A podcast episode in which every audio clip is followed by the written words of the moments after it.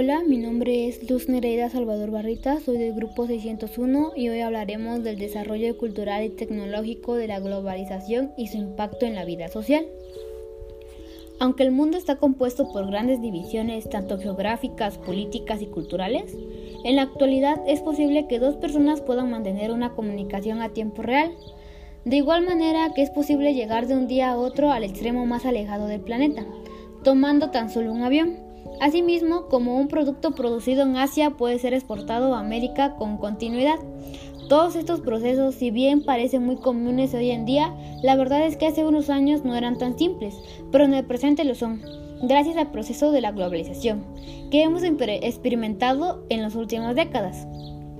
La globalización es un fenómeno basado en el aumento continuo de la interconexión entre las diferentes naciones del mundo en el plano económico, político, social y tecnológico el uso de ese término se utiliza desde los años 80, es decir, desde que los adelantos tecnológicos han facilitado y acelerado las transacciones internacionales, comerciales y financieras.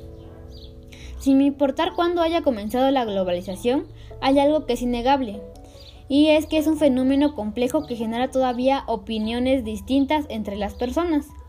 Para algunos amenaza la identidad nacional y es una forma de, un, de neocolonismo por parte de las potencias del mundo, mientras que para quienes la defienden explican que es una enorme oportunidad para el desarrollo económico y la conectividad entre naciones. Y si bien se puede tener opiniones contratadas o encontradas, algo que nos cambia es que la globalización es inevitable, ya que es un proceso que tiene consecuencias del progreso humano caótico en muchos casos y que requiere de ajustes y una evolución consciente. Bueno, dicho esto, la globalización es un proceso de transformación y se debe a su aparición a ciertas causas, ya que han ido evolucionando en el tiempo y adaptándose a nuevas demandas de la mundialización. Con el auge de del Internet y el aumento de la velocidad a la hora de compartir la información de una manera mucho más sencilla y fluida, se ha logrado que los avances tecnológicos estén a la vanguardia. Los países con éxito centran el desarrollo de su economía en la tecnología y la innovación para diferenciarse y generar mayores rentas de los países. Seguidores que basan su desarrollo en la aplicación de tecnologías ya creadas por otros. Para el ser humano es una necesidad el relacionarse entre sí.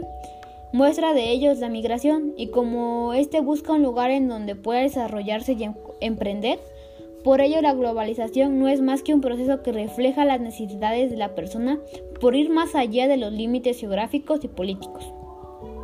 No obstante, la globalización es catalogada por algunos como un proceso negativo, mientras que para otros es algo productivo.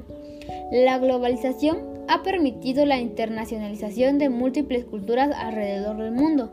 Cada país ha aportado parte de su arte, gastronomía, modismos, literatura, entre otras, a otras naciones, con el fin de dar a conocer su identidad y también como un modo de incentivar las industrias del país, como es el turismo en México.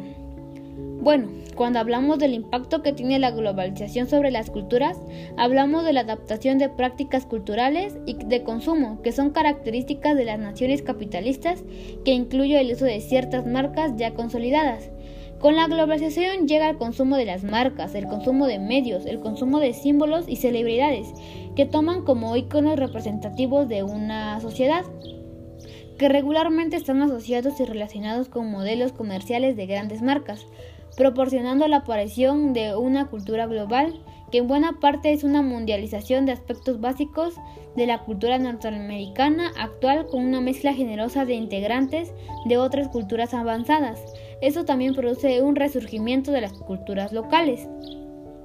Una de las desventajas de la globalización y que hemos mencionado durante todo este podcast es la posible pérdida de la identidad nacional de una nación, algo que ocurre cuando los modismos forman parte de nuestro pensar, de nuestras adiciones eh, y pues que son tomadas como propias, olvidando o no usando de esta manera las propias.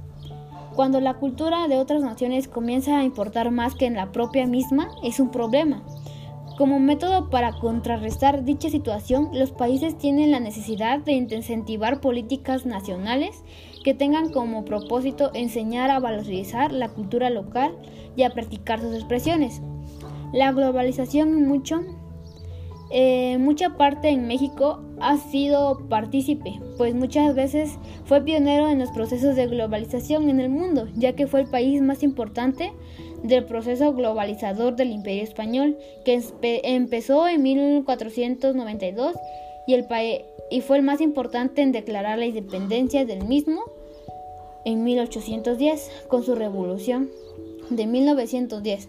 Fue también antecesor de la Revolución Rusa de 1917, durante el país posterior a la Segunda Guerra Mundial.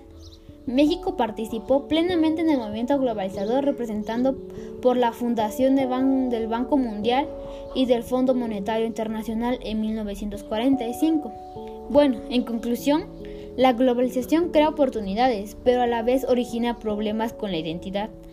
Por consiguiente, se debe evitar caer en la pasividad social.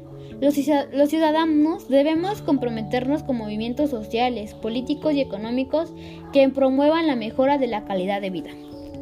Gracias.